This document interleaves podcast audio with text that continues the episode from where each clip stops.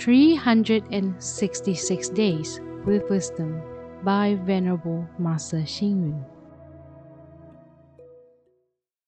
May 22nd. The curriculum of education aims at developing mentality.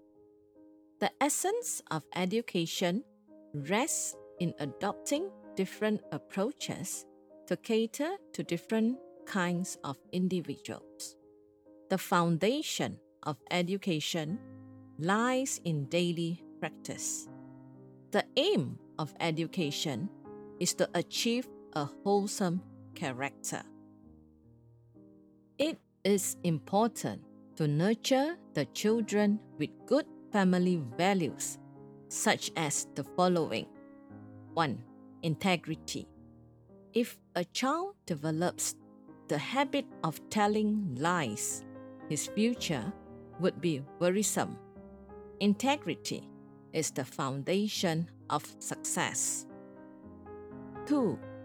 Good habits.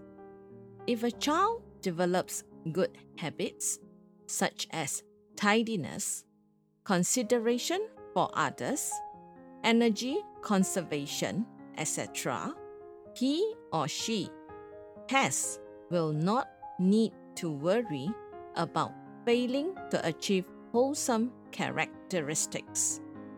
3. Politeness. A child should develop the habit of respecting others, not only the elders, but everyone. In doing so, she will naturally be highly respected in return. 4. Willingness to receive. Some students are not good in studies and get poor grades due to their lack of concentration in the class. They may have difficulty in understanding and receiving teachings. Like a container turned upside down, how can it receive the gift of rain from the sky? Therefore, it is important to nurture their habit of receiving in order to learn and improve. 5. Diligence. Diligence is rewarding, but laziness brings no benefit. If children are too playful, their minds cannot be well developed. They should be guided to study and work with diligence. 6. Regular lifestyle. It is important to develop a regular daily routine, such as a time for eating, waking up, studying, resting, sleeping, and maintaining calm emotions. This would be good for both body and mind.